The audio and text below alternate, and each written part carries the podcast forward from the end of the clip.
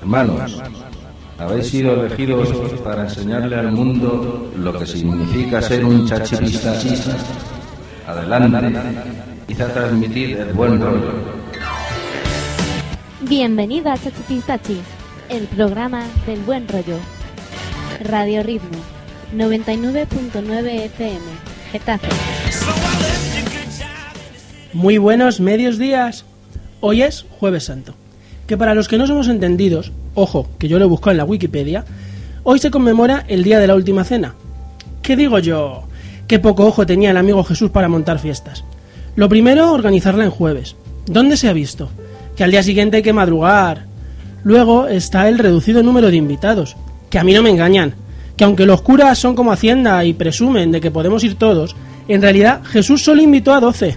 Y encima todo tíos. Aunque para eso sí que tengo una explicación. ¿No os habéis fijado que están todos ahí sentados del mismo lado de la mesa?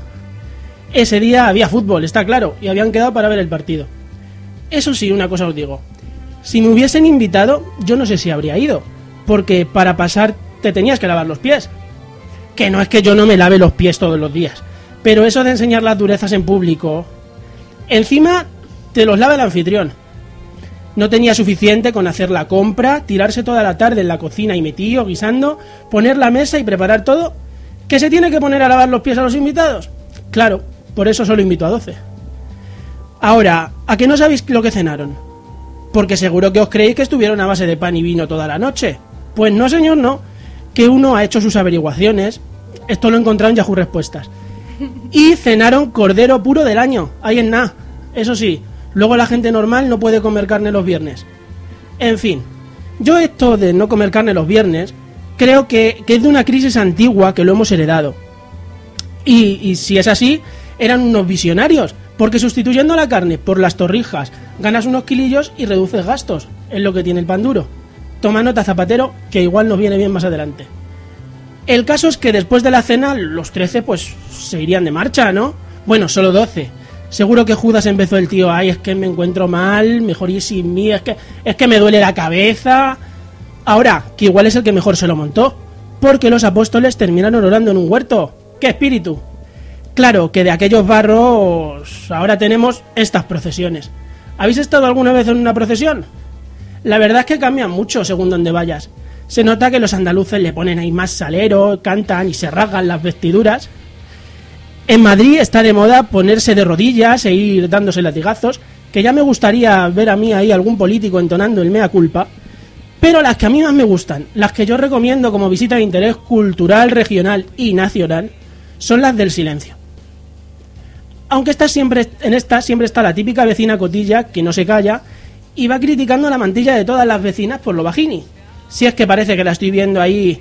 ¡Uh, mira esa! Pues si, pues si es el mismo modelo que el año pasado. ¿Y la otra?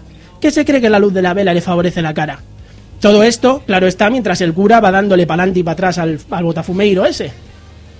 ¿Y qué me decís de los capirotes? A mí eso siempre me ha recordado a los cucuruchos del helado.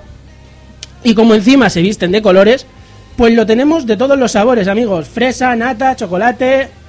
Pero no todo va a, ser salir por ahí y fuera, que, que para algo son fiestas de guardar.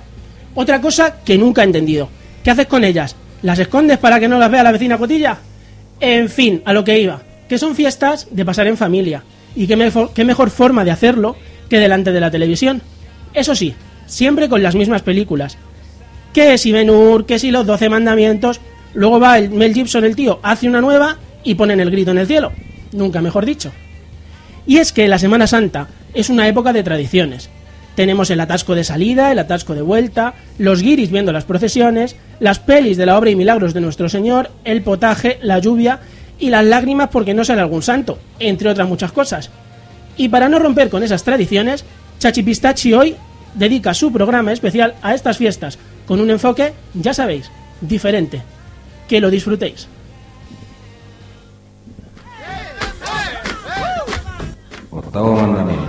Para un chachipistachista lo imposible es un reto, lo demás es aburrido.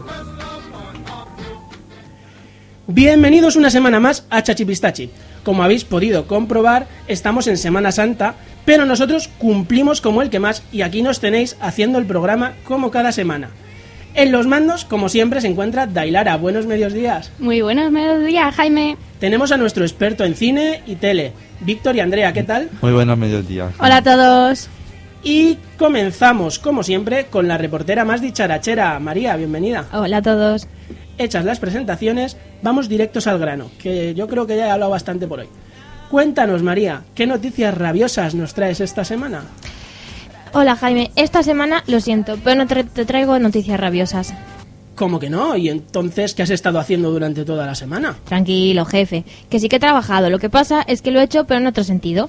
Como hace algunas semanas que no teníamos debate y la semana pasada me prometiste que me ibas a, dejar un debate, pues he hecho uno desde un punto de vista especial. Así, venga, sorpréndeme. Quiero hablaros de la Semana Santa en versión famosos. ¡Cotilleos, por fin! Como cada año, las calles de todos los rincones de España se llenan de tradición, fervor, curiosidad y rostros conocidos de nuestra prensa del corazón. Uno de estos personajes es Antonio Banderas. Este malagueño que lleva siete años como cofrade hizo el pregón de la Semana Santa malagueña el pasado día 9 de abril. En su discurso hizo un emotivo, eh, hizo un emotivo, mm, pues hizo, sabes, habló de muchas cosas. Muy emotiva. Sobre todo eh, hizo muchos eh, muchos guiños locales eh, de los que se ha hecho protagonista de la gente de, pie, de al pie de calle. Vamos, que se bajó ahí del escenario y habló en llano, como todo el mundo. Se vino arriba con la gente de Málaga. ¿Lo oímos? Lo oímos. Un año más, el actor Antonio Banderas vuelve a su Málaga natal por Semana Santa. Lo ha hecho como pregonero ante un abarrotado Teatro Cervantes y con un mensaje muy claro. Que lo que realmente quiero es ser todos. Que vengo a la Semana Santa a fundirme con mi gente, a ocultarme tras un capirote y degustar el delicioso sabor del anonimato, a ser un átomo, una célula del pueblo al que pertenezco y quiero. En su pregón, el actor ha destacado la importancia de la gente de a pie, de esa gente que a veces observamos y a veces somos, y así se presentó ante sus conciudadanos. Me llamo José Antonio Domínguez Bandera, soy un cofrade malagueño y aquí estoy, en un lugar que me es familiar, en un teatro, sin tener la certeza de que aquello por lo que se me invita a hablar aquí esta noche sea algo definible a través de la palabra o pertenezca solo al reino abstracto de los sentimientos. Entre su gente, Banderas exaltó sus raíces y su orgullo de ser malagueño con un discurso que arrancó fuertes aplausos de los asistentes. Que un hombre sin raíces no es nada. Un hombre que lucha por quitarse la careta de los miedos. Que pelea esta noche por ser lo que admira. Y lo que admiro está hoy frente a mí. Lo puedo ver desde este, este escenario escrito en vuestros corazones. Los corazones de mis hermanos cofrades. Y que terminó con un poema y una petalada a su Virgen. En sus versos piropean a la niña de San Juan. Atracan en la placita. El agua brilla dorada. Los nazarenos del puerto te amarran con sus miradas. Auditorio en pie, Banderas no pudo ocultar las lágrimas. Bueno, ¿qué os ha parecido? Lleno de sentimiento. ¡Qué intenso, qué intenso, por Dios! Que ¿Qué? yo que hasta casi me emociono. Se ha venido arriba y bueno, bueno, yo me he emocionado. Se, yo no- se nota devoto. que se le da muy bien la interpretación. Yo, el oír a este hombre, veo al gato con botas hablando siempre. También de Semana Santa. Un gato con botas hablando de Semana Santa. Con el capirote, ¿verdad? Oye, que se pueden hacer muchas cosas, Oye, pero... Con el En el- en el Photoshop rec- esto se apaña en dos minutos. En ¿eh? el hizo del gato con botas. Por eso, Víctor, por eso lo dice Jaime. Ah. Ay, que te veo que esta Semana Santa estás un poco Uy, empanaico, sí. ¿eh? Es lo que tiene estar de vacaciones. Bueno, pero- voy a seguir, que os liáis a hablar y no me dejáis. Otra de las habituales, esta vez en Sevilla, es Cayetana de Alba. Ella, al igual que la mayoría, la mayoría de los miembros de su familia, pertenece a la Hermandad de los Gitanos. Es costumbre que la procesión pase cada año frente a su residencia del Palacio de Dueñas a altas horas de la madrugada, pero en esta ocasión, bueno, sobre todo el año pasado, la, se tuvo que cambiar el recorrido, bueno, pues por otros, por otros motivos. Y sin embargo, sin embargo, su hijo Cayetano Martínez de Irujo es uno de, también de los habituales que suele participar. Pero como siempre, estas concesiones no son a cambio de nada ya que eh, la duquesa de Alba sufragó en 2009 el coste íntegro del santuario y los respiraderos de plata que estrena el, el, paso del palio. Además, el manto de la Virgen lucirá el escudo de la Casa de Alba. Otro manto, el de la Virgen de las Aguas de la Hermandad del Museo, fue diseñado, el año pasado por los modistos sevillanos Vittorio y. En definitiva, toreros, cantantes y presentadores, presentadores y hasta ministros que se pasearán por su tierra natal haciendo voto de fe en estos días. Llega a parecer que son más devotos que ninguno de los presentes en las procesiones, yo no sé. Total, que mis preguntas son, ¿beneficia la presencia de famosos a la tradición o la convierte en un espectáculo en el que se pierde ese fervor inicial? ¿Deben mostrar su cara a los personajes famosos o intentar preservar al máximo el anonimato junto al resto de los cofrades y costaleros? Y por último, ¿quién hace el negocio, los famosos o las cofradías? Abierto el debate queda. Bueno, pues eso, que Gloria Sierra a tu lado se queda pequeña. ¿Has visto? Que empezamos el debate y os presento antes que nada a los que van a intervenir. Tenemos a Víctor, Muy buenos medios días. a mi lado está aquí Andrea, ¿Preparada para dar guerra? Dailara también nos va a contar algo Yo también estoy aquí para dar que hablar. y por supuesto María. Que claro, que ya que lo hago tendré que hablar, ¿no? Hombre, empezamos por la primera pregunta. ¿Beneficia la presencia de famosos a la tradición o la convierte en un espectáculo en el que se pierde ese fervor inicial? ¿Alguien quiere empezar? Pues empiezo yo mismamente. Que real- la lo que nos tenemos que cuestionar es hasta qué punto las procesiones, el hecho en sí de la procesión ya se pierde el fervor, porque muchas de las procesiones están consideradas como un evento nacional digno de verse, igual que vas a ver una catedral, igual que vas a ver el carnaval de Tenerife. Entonces, si esa gente que va a ver la procesión como un algo cultural y no católico o religioso, ya está perdiendo el fervor. Es decir, no es la presencia de los famosos lo que determina que se pierda el fervor o que sea menos religioso o no.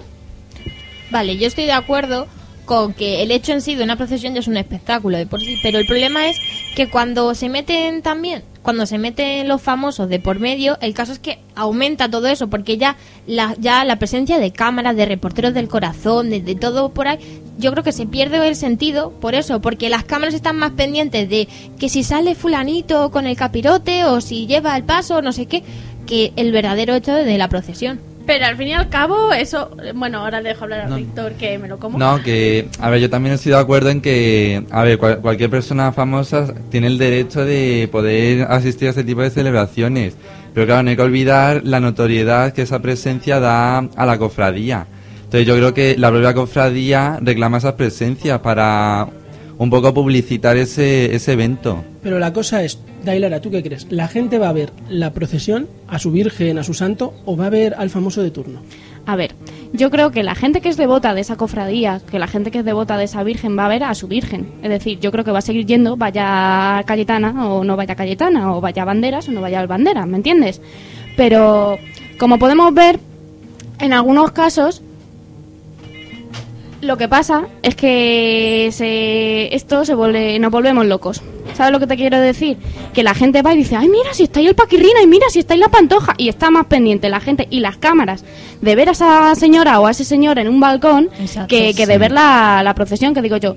Yo aquí respeto el que cada uno vaya a lo que él quiera. ¿Sabes lo que te quiero decir? Pero que si vamos a ver la procesión, pues vamos a hacer la procesión. Y si, ¿sabes? Que si, si, si pueden sacar partido las procesiones, pues me parece muy bien.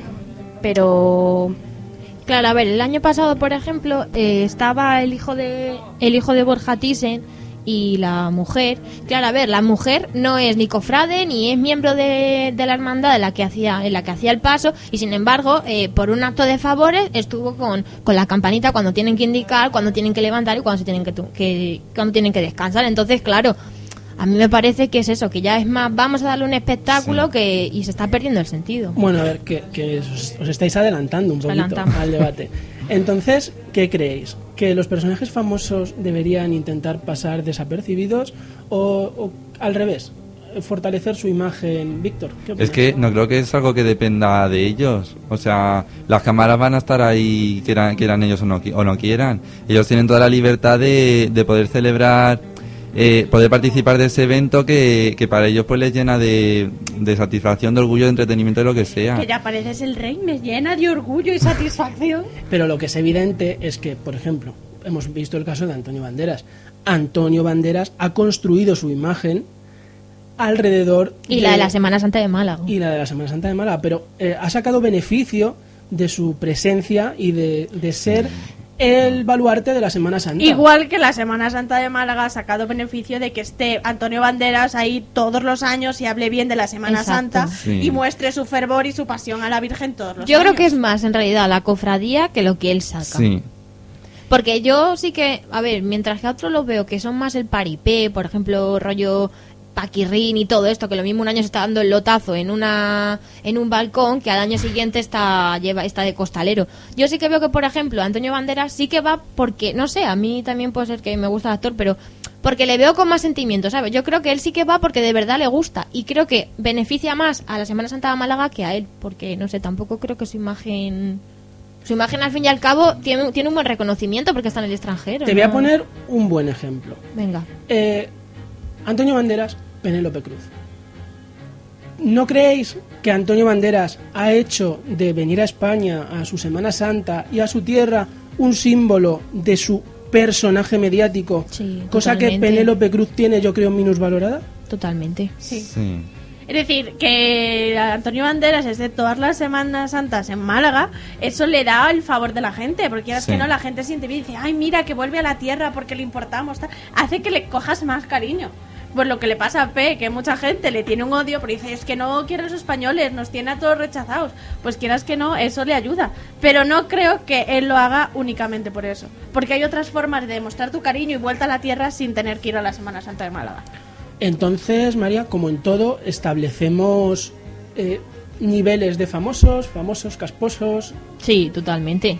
O sea, claro que sí que establecemos niveles capos- casposos. Vamos a ver, hay ciertos personajillos pues tipo de esto, de lo que te estoy diciendo. De Paquirrín, de todos estos de que se dedican simplemente a darse a dar notoriedad y lo utilizan para dar a su imagen. No por- no le hacen nada a la cofradía. Yo creo casi que, que el hecho de que estén ahí todos esos personajes no beneficia, casi le da peor imagen, porque es en plan de, fíjate, ya como que cualquiera, ¿sabes? Ya hasta, ¿sabes? Es que, a ver, yo lo que veo es que este tipo de personas no lo hace porque de verdad tenga esa, ¿sabes? Sea devoto o tenga esa fe. Lo hace por imagen. Y ahí es donde creo que empeora la imagen que se tiene de la Semana Santa.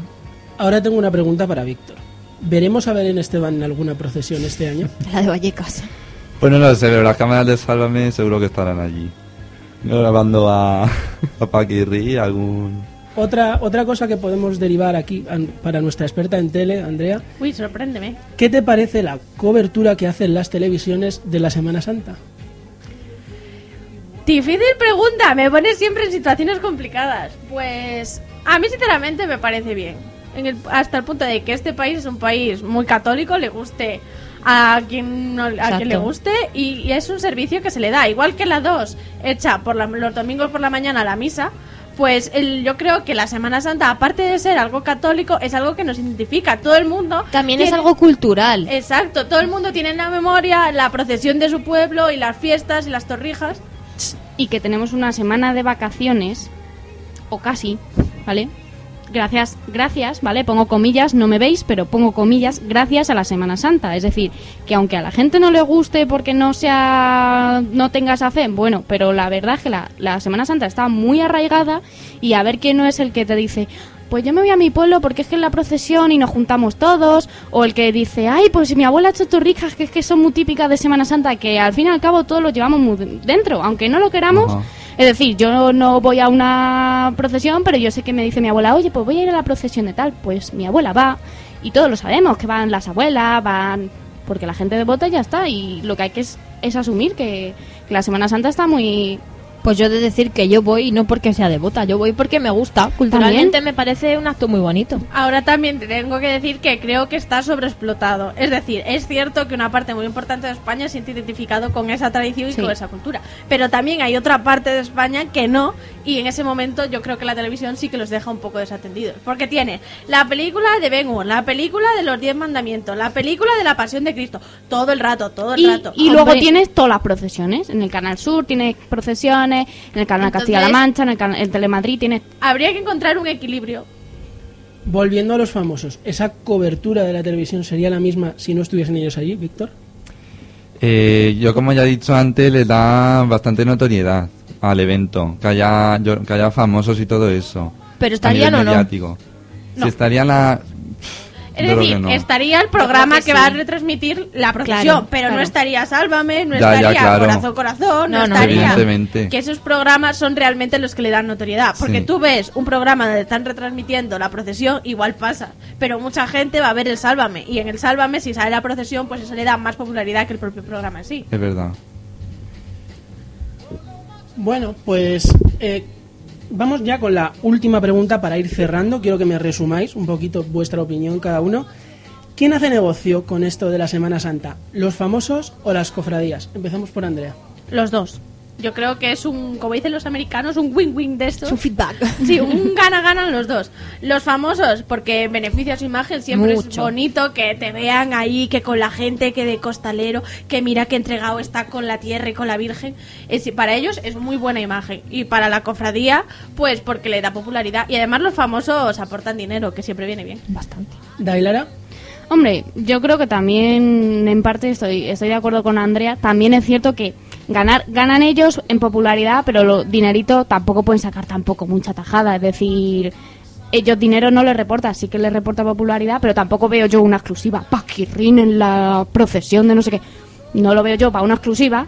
Pero sí que, pues oye, la cofradía dice, oye, pues es que tenemos que viene Fran Rivera, que va a estar de costalero, y ya tienes allí a todas las señoras del barrio. Claro. A las tienes allí a todas. Eso a Francisco le viene muy bien y a la cofradía también. Así que estoy de acuerdo con, con Andrea. María. Yo creo que se benefician sobre todo las cofradías. La verdad que... Porque les da muy buena imagen. El problema, a mí lo que verdaderamente me molesta de, de la imagen que se lleva a los famosos es en plan de qué devoto, qué es, no sé qué, no sé cuánto, ¿sabes? Es ahí súper devoto porque va todos los años en plan de... Yo creo que a la gente que de verdad hace promesa y sale en procesión por eso, yo creo que también les molesta un poco porque es un, es un acto un, tanto de hipocresía, en- en a mi parecer, la verdad. Porque es en plan de sí, vas un día, pero es que es un día y ya está. Y por eso se supone que, como saben los medios, tu fe es más grande que la mía. Y por último, Víctor, breve. Yo, como han dicho mis compañeros, creo que mm, es un flujo de beneficios en el que cada uno se beneficia del otro. Pues, eh, sobre todo, lo que coinciden es el interés mediático que da tanto para el personaje famoso como, como para la cofradía. El hecho de que estén presentes tanto el famoso como el evento religioso. En ¿Y tú, fin, Jaime, qué piensas? amigos, yo ahora os voy a hacer un resumencito. Pasión, devoción y promesa o popularidad, beneficio e imagen. Queremos saber su opinión también, así que si nos la mandan por mail será, será bienvenida. Y ahora que vamos un poquito cortos de tiempo, ponemos un poquito de música. En concreto, una canción que recuerda uno de los primeros temas musicales que escogimos para estas transiciones, las versiones de grandes canciones de la música. Let It Be, extraída del musical de las canciones de los Beatles Across the Universe. La escuchamos. When I find myself in times of trouble, Mother Mary comes to me, speaking words of wisdom. Let it be. And in my hour of darkness, she is standing right in front of me speaking words of wisdom. Let it be. Let it be. Let it be. Let it be. Let it be. Whisper words of wisdom. Let it be. And when the broken-hearted people living in this world agree, there will be an answer. Let it be.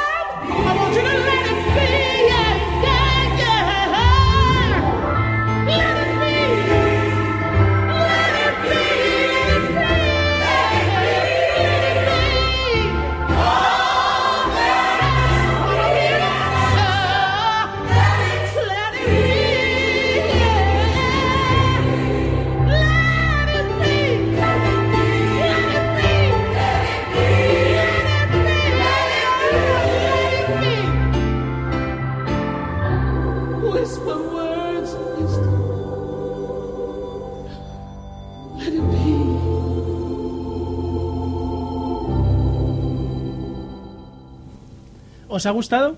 Es muy bonita, de verdad. Ya sabéis dónde podéis encontrar todas las canciones. Ah, ¿que todavía no? ¿De verdad? Pues entras en la sección de música de Chachipistachi en www.radioritmo.org barra chachipistachi y las encuentras.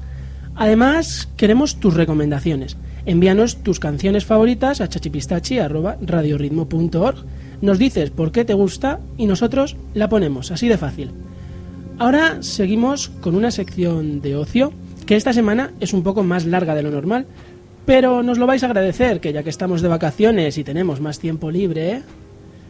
Pues exactamente, Jaime, porque si tú eres de los que te ha tocado currar, como a nosotros, que estamos aquí hoy, pues no te preocupes, porque todavía tienes tiempo de hacer planes. Prepara tu maleta, elige destino y disfruta de estos días que tienes por delante. La primera parada la vamos a hacer en Italia, que yo sé que a nuestra becaria le va a traer muy buenos recuerdos y a María también, Ay, que hace verdad. poquito sé que estuvo allí. Bueno, esta parada es para los- aquellos que busquen una Semana Santa algo más devota, ya que en la capital italiana y en el Vaticano encontrarán los ejemplos más bellos de la Semana Santa italiana. Y ya que está por allí, pues podéis aprovechar y ver una muestra española, que en el Instituto Portoghese di San Antonio, que yo no sé italiano, pero bueno, yo pongo así el acentillo. Y la mano. ¿Verdad? La mano, así, como me piace, que yo sé que esto me lo ha enseñado mi, mi becaria y es así, me piace. Bueno, pues eso, que me enrollo. Pues eso, que en el Instituto Portoghese di San Antonio, al lado de la Piazza Navona, está la muestra Plenilunio de Primavera, la Semana Santa de Valladolid, Menia- Medina de Río Seco y Nocera Tirenese. Ahí en no. Pero bueno, para bolsillos más modestos nos volvemos a España, donde hemos encontrado un lugar idóneo para todos aquellos que buscan la desconexión total con el mundo, al menos durante un rato. No podía ser otro lugar que el monasterio de piedra situado en Zaragoza. Este monasterio del siglo XII nos ofrece, además de las dependencias del monasterio, el Museo del Vino, una exposición de la historia del chocolate y el Museo de Carruajes. Vamos, Mira. que te veo ahí con la copa de vino en una mano, la tableta de chocolate en otro y subido en un carruaje. Uh, ¿Cómo lo veis? Divinidad total, ¿eh? Yo, Sí. ¿Pero te dejan comer algo o solo ver? Porque si es solo ver Sí, es en una esos tortura, museos ¿eh? te dejan por lo general Yo hacer espero que una sí. degustación de algo. claro, de cata. Creo que ha quedado claro que aquí gusta el chocolate. Gusta, gusta. Y el vino. Y el vino. Vamos a ver. Sí. Bueno, en las, en las proximidades del monasterio de Piedra tenemos hotel, restaurantes, un parque natural, un balneario y un campo de golf. No, no, no. Un campo de golf. Un campo de golf. Claro. Claro, claro. Bueno, pues mm, vamos, que lo tienes todo al alcance de la mano. Si quieres informarte sobre precios, horarios y demás, visita nuestro blog www.radioritmo.org barra chachipistachi y busca en la sección de ocio.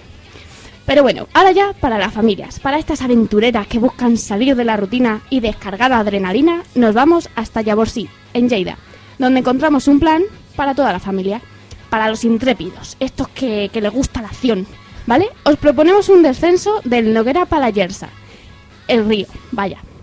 Consiste en descender por las aguas bravas de este río en una lancha neumática, con la ayuda de remos, sorteando las rocas del camino y evitando en todo momento la caída al agua. Vamos, que en, en España no solo está el descenso del Sella. Para que veas que hay muchos ríos que se pueden descender y vamos, te lo pasa la mar de bien. Pues a mí estas cosas me dan mucho miedo porque te caes al río que va ahí todo enloquecido, enloquecido, que no, que no. Que no te preocupes, que va un monitor contigo, que no te preocupes. Bueno, que a ver, lo importante es que se practica en grupo, ¿vale? Para compartir la emoción, el riesgo y tal, y para que vayas ahí acompañado, que si te caes te rescatas, no te, no te pasa nada, Antonia. Bueno, los que ya lo han probado dicen que engancha. Que lo mejor es que en raftingyaborsi.com se encargan de todo, desde el alojamiento hasta la organización de los grupos que irán en el descenso, además de la enseñanza previa al descenso, que te enseñan, Antonia, te dan un cursillo para que no te caigas. Bueno, bueno. ¿Vale? Así que bueno, por supuesto, siempre hay el monitor este que te acompaña, ya te lo he dicho en todo momento, para que no haya ningún despistadillo de este de, ay, mira, me voy a hacer una foto y se cae. ¿Vale? Y bueno, si esto te parece poco, puedes elegir entre multitud de actividades como hidrospeed, hípica, puenting, bueno, bueno, de todo. Que no me convences, que yo quiero algo un poco más tranquilo, hija, que a mí las vacaciones para descansar. ¿Cómo se la nota que es gallega esta mujer? ¿Verdad? Y no la de esa aventura, dala un sofá. Bueno, pues no la voy a dar en un sofá, la voy a dar un lugar muy bonito al que, al que puede ir, ¿vale? Para los que buscan un plan más tranquilito, viajamos al norte de España. Nos vamos hacia el País Vasco francés, donde encontramos un lugar idílico del que no nos querremos marchar. Porque situado en la costa atlántica francesa, no solo merece la visita el encantador y lleno de seducción San Juan de la Luz, sino que las ciudades próximas a él también son muy bonitas, como las bellas Bayona, Biarritz, Anglet y Endaya. Mi hermana que ha estado allí dice que son, muy- son ciudades muy bonitas. Para que veas, Antonia. Ay, y ahí no sí, hace vamos. falta descender ríos ni nada de nada. Allí vas, te haces la Yo- fotito, descansas y ya está. Yo que también conozco la zona, es muy recomendable. Es una de las zonas, yo creo, más bonitas de España. ¿Endaya es la Endaya de Franco y Hitler? Endaya, la. Endaya de Franco. Bueno, pero que eso... Hay que, pues hay que ir, hay que vivir ese, ese sitio histórico. ¿Verdad? Bueno, Te, te voy a decir un secreto. Ya no están allí. Franco bueno. ya no está. bueno, pues venga, dejamos saltito Paco ya donde haya esté. Y venga, que nos volvemos a salir del país. En este momento nos dirigimos hacia el oeste de la península ibérica, donde encontramos en Portugal un rincón histórico de esos que hay que visitar una vez en la vida. Qué bonito es Portugal. Ay, bueno, Évora, como así se llama esta ciudad, está declarada Patrimonio de la Humanidad. Esta región portuguesa del Alentejo nos propone un viaje al pasado a través de sus monumentos, el templo romano, la catedral de Santa María y edificios construidos en los siglos XV y XVI. Su céntrica Plaza do Giraldo, que no sé portugués, pero bueno, yo pongo así también el acentillo gallego, portugués, y yo lo intento, ¿eh? Yo lo intento. Bueno, pues eso. Que la Plaza do Giraldo, que si no es así, me, que me corrija mi Andrea, que es de... Muy bien, muy bien. lo has dicho muy bien. Yo le pongo sentimiento, por lo menos. Bueno, pues es uno de los lugares de visita obligada. Otro de los puntos que más interés suscitan en la ciudad es la iglesia de Sao Francisco, en la que destaca la capilla de los huesos. En ella, la decoración habla por sí sola. Vamos, calaveras y tibias de más de 500 monjes. Eso es querer ahorrarse muebles, ¿sí? Ya son ganas. Qué Bueno. mal rollito, lagarto, lagarto. A mí... Allí están los señores, por si queréis ir a verlos. Y bueno, si aún nos queda un poco de tiempo, pues nos podemos ir a Clomlench de los Almendres. Que diréis, ¿qué, qué es esto? Pues esto está así como a 10 kilometrillos y es el mayor conjunto de menires de la península. Las piedras estas grandes que construían ahí pues en La el que Paleolítico. cargaba y- Obelix a la espalda. Eso es. Y las del fondo de escritorio de Windows. Ahí está. ¿Veis? Si aquí os damos recursos para que sepáis de lo que estamos hablando.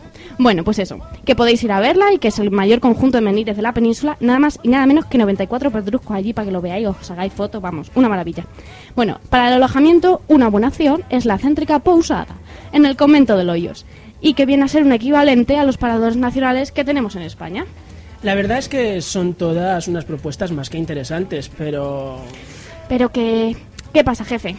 que es que yo ando un poco liado y no sé si podré salir de Madrid. ¿Y cuál es el problema? Hombre, pues que todas las opciones que nos has dado son para fuera de la capital. Ay, pero es que no me has dejado terminar, jefe. Que hoy la sección de ocio viene cargada de cosas. Primero hemos destacado los destinos con encanto que se pueden disfrutar nuestros oyentes fuera de Madrid. Pero yo pienso en todos, porque sé que no todos tienen la suerte de poder marcharse unos días, así que he preparado una selección con los mejores rinconcitos de Madrid donde poder ir y desconectar de la urbe. Los que os quedéis en Madrid o los que vengáis a verla estos días, tomad nota porque tenéis mucho donde elegir. La primera parada, más que obligatoria, es nuestro siempre conocido Parque del Retiro, que aquí a los chachipistachistas nos encanta. Todo lo que tenga césped y sol no- nos pierda. Esas tardecitas en el césped, el lago que te pones, que te puedes poner a remar ahí un ratito, o que remen otros y tú disfrutas de la vida. Yo, sobre todo, que remen otros. Ahí está. Bueno, si es que en el retiro se puede hacer de todo. Podrás descubrir el futuro a través de las líneas de tus manos, Ay, recibir niña. un confortante masaje con las técnicas milenarias del lejano oriente, escuchar música en vivo, practicar deporte o simplemente relajarte bajo un árbol en pleno centro de Madrid en el parque más bello y popular de la ciudad. Así dicho, queda súper bonito y uno luego se lo va imaginando y, y bueno, que ya me están entrando ganas de ir.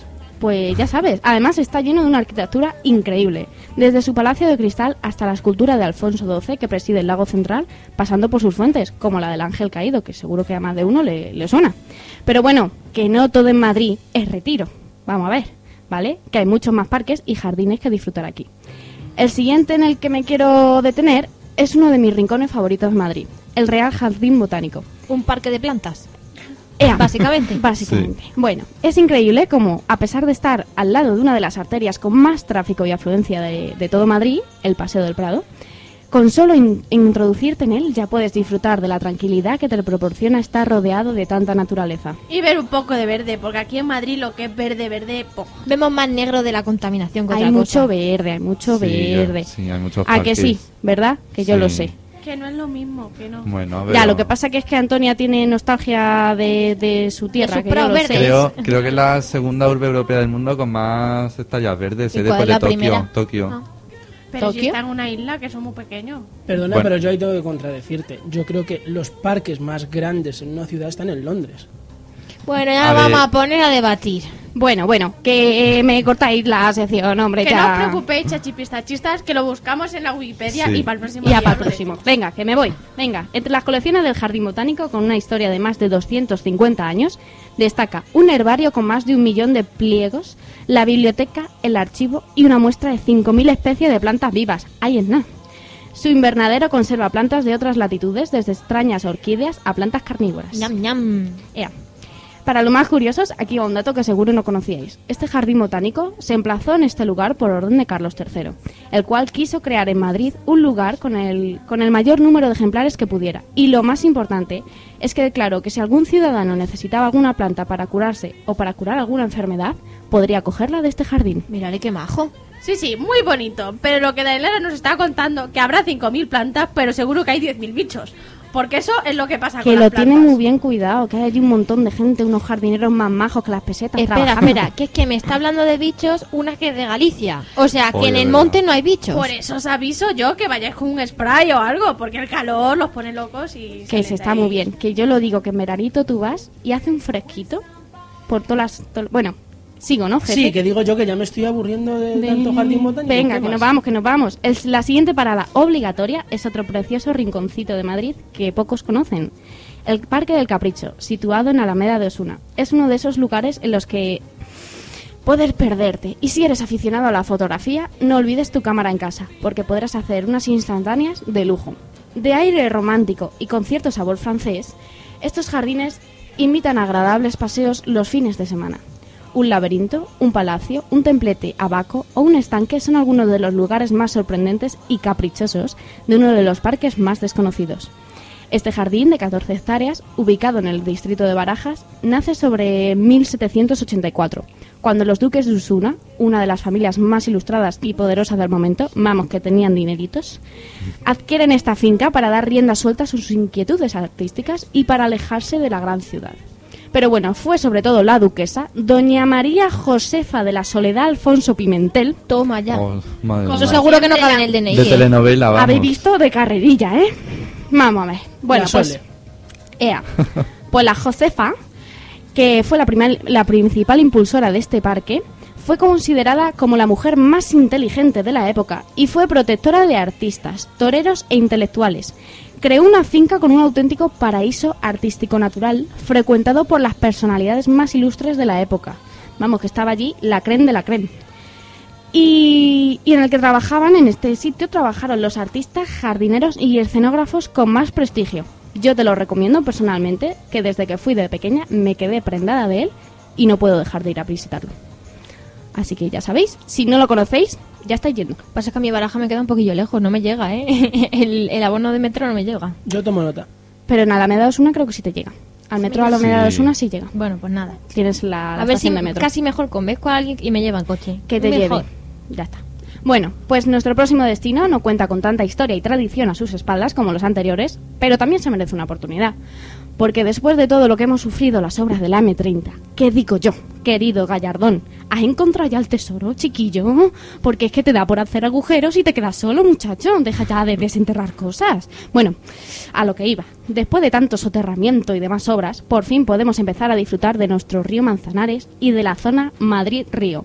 Tras enterrar el tramo de la autovía M30, paralelo al río Manzanares, se ha creado un gran parque lineal de más de 10 kilómetros de longitud que integra la ribera del afluente madrileño con el centro de la ciudad y establece un marco rodeado de vegetación en el que podrás disfrutar de tu tiempo libre. La zona rehabilitada se extiende por una superficie de 694 hectáreas. Arrea. Que así a de pronto son muchas, ¿eh? Bueno, y a lo largo de seis distritos, Moncloa, Aravaca, Centro, Arganzuela, Latina, Carabanchel y Usera. Que mi barrio, yo digo, que ha quedado muy bonito. Sí, yo creo que sí. eh. ¿Verdad? Si no lo has visto, ya sabes lo que tienes que hacer esta Mm. Semana Santa. El proyecto cultural eh, Madrid-Río se presenta como un gran eje medioambiental, deportivo, lúdico y cultural. Bueno, que lo están dejando aquello que niquelado. Que si no te lo crees, mira las fotos que hay en nuestro blog y ya verás cómo te dan ganas de ir y pasear un ratito a disfrutar de las mejores zonas, que tú lo ves hace cuatro años y lo ves ahora y no te lo crees. Mis padres estuvieron el fin de semana pasado y dicen que ha quedado muy bien, ¿eh? Sí, sí, lo estoy Que está diciendo. muy bien para pasear y eso. Y para los que no somos tanto de árboles y plantas y esas cosas, decir que hay unas pasarelas que son unos puentes por encima del río que son verdaderas obras de arte además de grandes arquitectos que, que merece la pena Sí. ir a Sí, visitar sí. Que vamos, que quien no se consuele es porque no quiere, ¿eh? Así que bueno, ¿que a, qué esperáis? ¿Que qué hacemos aquí todavía? ¿Que no nos hemos ido por ahí a disfrutar? Bueno, si no te mueves de casa no será porque no tengas dónde elegir, ¿eh? Que bueno, que si te quieres quedar viendo las procesiones, pues te quedas viendo las procesiones, no pasa nada. Pero bueno, por si acaso hay algún despistadillo que no se ha enterado de algo o para aquellos que les haya sabido a poco, les dejo en el blog más riconcito de Madrid y alguna que otra oferta de ocio para que nadie se me aburra. Bueno, me diréis que no tenéis dónde elegir, ¿eh? Sí, ya os había avisado yo al principio, multitud de propuestas variadas y todas disponibles en nuestra página web, ¿no, Dailara? Eh, Efectivamente, toda en la sección de ocio lo encontráis todo, todo, todo, que me lo he currado un montón, ¿eh? Ya, ya lo veréis qué bonito lo deja todo. Además, en nuestro Twitter, que para el que no se lo sepa es guion bajo chachipistachi, así todo junto. El así todo junto no lo pongáis, por favor, que si no, no sale nada. Ay, el jefe, qué ganas tiene de irse de vacaciones. Ay, es que entra un solecito por la ventana. Vamos publicando a lo largo de la semana noticias, curiosidades y muchas otras ofertas de ocio, Dailara. Pues sí, yo voy ahí entre semana, que yo sé que sois curiosillos, que por si acaso entre semana dice, "Tené- tengo ahí un ratillo libre, pues os voy poniendo cositas para que hagáis en vuestro tiempo libre, que no hace falta que esperéis a los jueves, ¿vale? Para que os vayáis informando. Así que síguenos y aprovechalas, que para algo trabajamos. Seguimos con una nueva canción de este, ¿cómo calificarlo? Es- Especial recopilatorio de nuestros pequeños grandes éxitos. ¿Os parece Todo bien? junto así. Todo Venga, junto así. Venga. Vámonos, volumen 1, venga. Pues, ¿os acordáis del mandamiento del programa número 6? Mm, ¿Lo pongo? Vamos a recordarlo, Va ¿no? a ser mejor. Lo recordamos. Un chachipistachista siempre dejará para mañana lo que pueda hacer hoy. Gracias, Bot. A ver si un día de esto le ponemos nombre, ¿no? Pues hemos encontrado a una cantante que opina lo mismo que nosotros y nuestra filosofía. Vega canta eso de mejor mañana. Mil vueltas sobre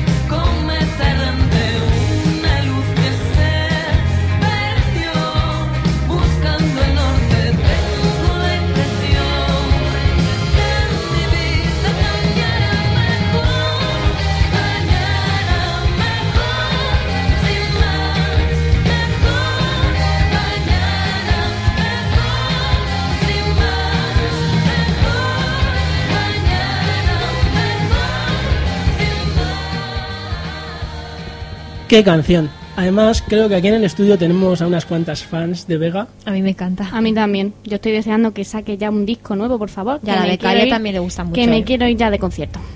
Bueno, y llegamos a nuestra sección de cine, que como no podía ser de otra forma, es especial. Nuestro experto en cine, Víctor, ha elaborado un buen recorrido por la, por la representación de la Pasión de Cristo a lo largo de la historia del cine. Si ya lo decía yo al empezar el programa, lo de las pelis de Semana Santa es tradición. Os dejo con nuestro experto en el séptimo arte, Víctor, que nos lo va a contar todo. Adelante.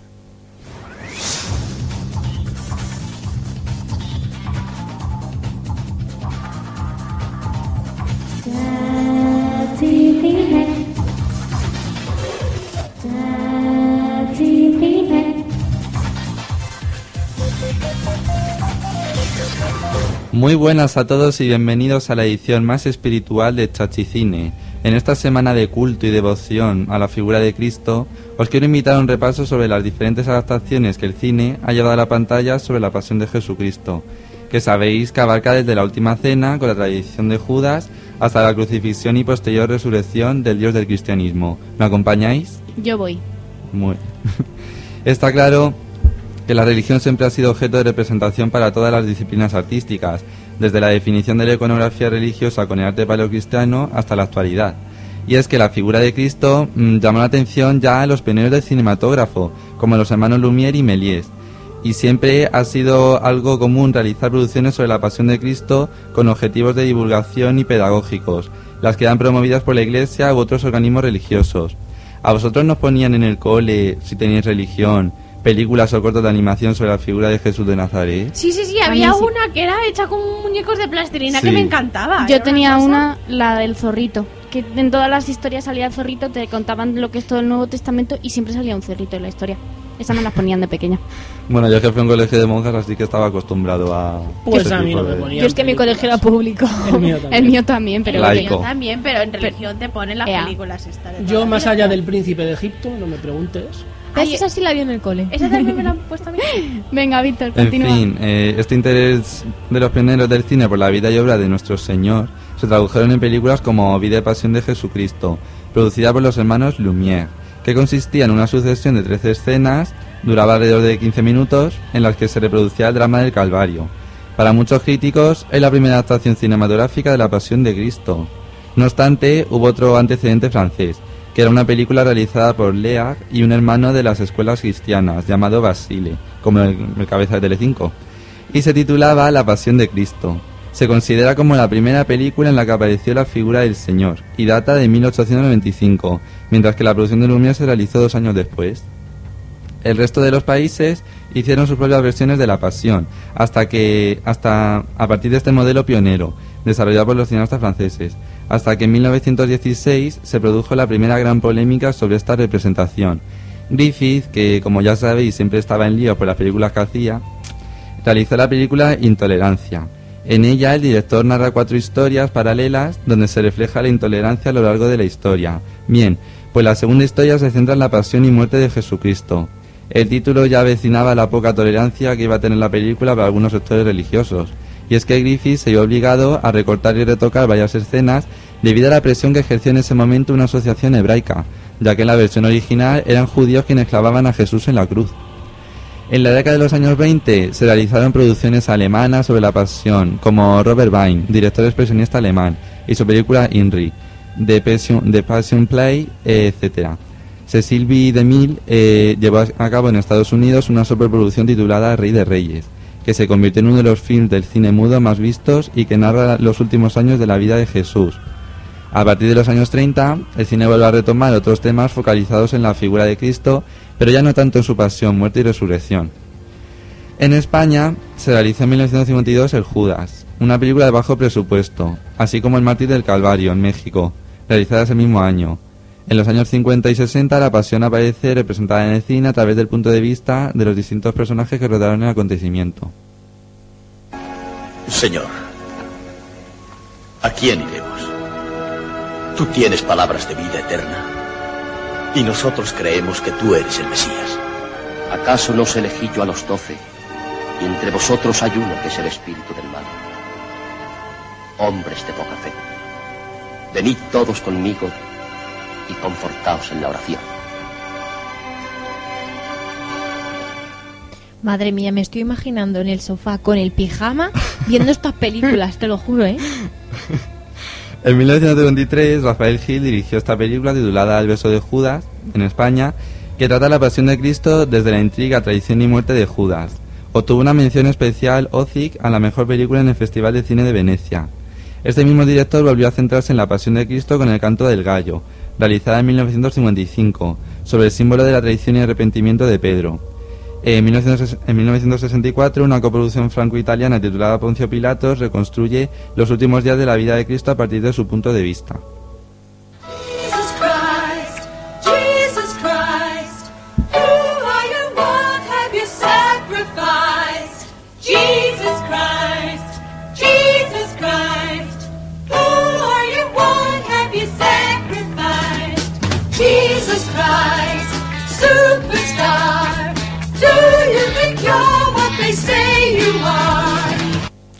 Los años 70 fueron un periodo de renovación de la temática religiosa en el cine. Predominaron los musicales sobre la pasión de Cristo en grandes producciones americanas como The Gospel Road en 1973 de Robert Elfstrom, sobre la vida y muerte de Jesucristo con canciones del tipo country, de Chris Christopherson y John Denver, ya sabéis. Rodeada además, rodada además en Jerusalén. Y la inolvidable Jesucristo Superstar, un musical sobre los últimos días de la vida de Jesucristo en una ópera rock. Perdona, no me puedes decir Jesucristo Superstar. o lo dices todo Jesus bien. Christ, superstar. Vale, es verdad. Jesucristo Superstar. Jesus Christ, Jesus perdona, Christ. aquí en los idiomas. Es verdad. O bueno, su- Jesucristo Superstar. Ay, Muy bien. Eh, la figura principal en esta película es la del traidor Judas y destaca la suposición de que María Magdalena estuviera enamorada de Jesús. En México se rueda en 1975 El elegido de Servando González. Consistía en la pasión de Cristo vista desde el popular festejo que se realiza desde hace un siglo en el pueblo de Iztapalapa, cuando un taxista es elegido para encarnar a Jesús y vive una gran violencia durante la ceremonia. Así ya veis pues la diversidad temática.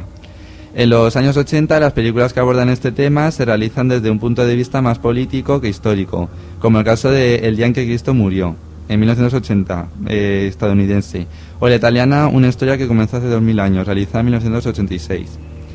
En 1999, Ro- eh, Roger John realizó una importante TV movie eh, titulada Jesús la Pasión de Cristo, pero sin duda alguna la película más polémica sobre la Pasión de Cristo llegaría en 2004 bajo el mismo título y dirigida por el católico devoto Mel Gibson. Dividió profundamente a la crítica. La revista Entertainment Weekly de hecho la nombró como la película más controvertida de todos los tiempos, debido fundamentalmente a sus escenas de violencia extrema. Yo mira, creo que es la película más violenta que jamás he visto en mi vida. Yo no, yo no sé si os lo he comentado, pero yo la vi con 14 o 15 años y es que me impresionó tanto que, bueno, aparte de que estuve Pues, llorando toda la película... Víctor, yo te lo expliqué otro día, tú eres una mente sensible. No, no, no. ¿Ya es de hace Sí, tanto sí, tiempo sí, la sí, película? Sí, es de 2004. 2004. Pues mira, ¿yo qué quieres que te A mí diga? me Yo la trastornó. vi y dije, pues me parece realista. O sea, sinceramente, a ti te, Sí. a ti te, verdad. a ti te dan con un látigo y no te hacen No, no. "Ay, una caricia, te hacen sangre. Y a mí me parece realista. Sí, sí. Que no es para todos los públicos, evidentemente, pero a mí me parece algo realista. Si pasó, pasó y debió de pasar así. Yo creo que una de las cosas que más tiró para atrás a algunos de esta película es que hablan en raro. Y ¿Hablan en raro? ¿Qué más el raro? creo que la rodó en hebreo, arameo Sí. y, y algo más y latín. Era una peculiaridad que nunca se había hecho. Entonces, eh, a ver, yo comprendo que quiera ser especial y que quiera hacer cosas diferentes.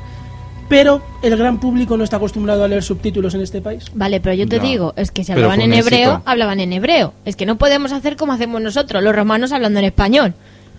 Si queremos realismo, queremos realismo. Y si queremos los latigazos, también tienen que hablar en hebreo. Pues a mí me parece maravilloso ver los romanos hablando en español, que me suena más cercano, así me identifico más. Y ya No, si te pero- hablan en gallego, ya, locura, nos partimos. locura. Pero acordad lo que ha dicho Jaime, fue todo un éxito de audiencia en España esa Sí. película. O sea, las salas se llenaron. Pero fue más, yo creo que por el morbo y la controversia que suscitó que por otra cosa. Fue por Ya. el morbillo de ver si aquello era tan fuerte o no era tan fuerte o qué pasaba. Sí, de hecho se la criticó de ser un film de terror y algunos críticos la tacharon como que el director utilizaba a Dios como el pelele de un film de terror de alto negocio.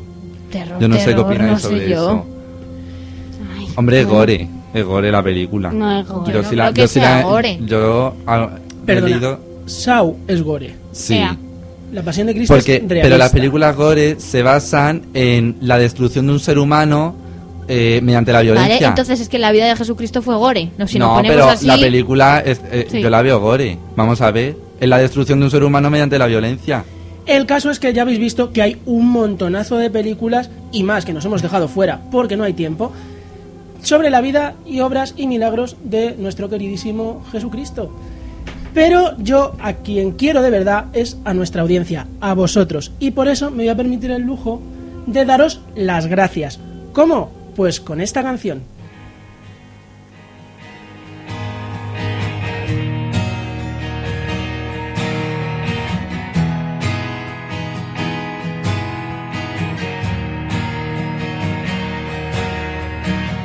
Me acuerdo ya hace tiempo, cuando un recreo era más que un trofeo, cuando ser el pequeño significaba que eras lo primero en recibir un premio.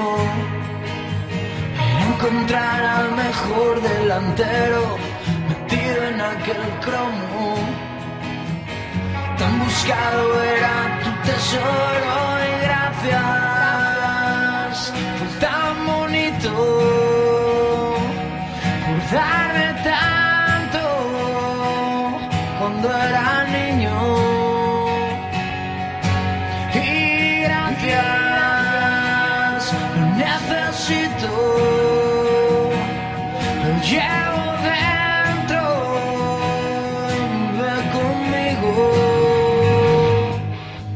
Pues lo dicho, que muchas gracias a todos y que ya sabéis que desde hoy comenzamos a trabajar en el programa del próximo jueves. Así que hasta luego, feliz Semana Santa y eso. Que os lo paséis muy bien. Feliz Semana Santa, hasta el Feliz jueves. Semana Santa. Disfrutad de las vacaciones. Rezad mucho. Nos vemos el próximo jueves. Adiós. Adiós.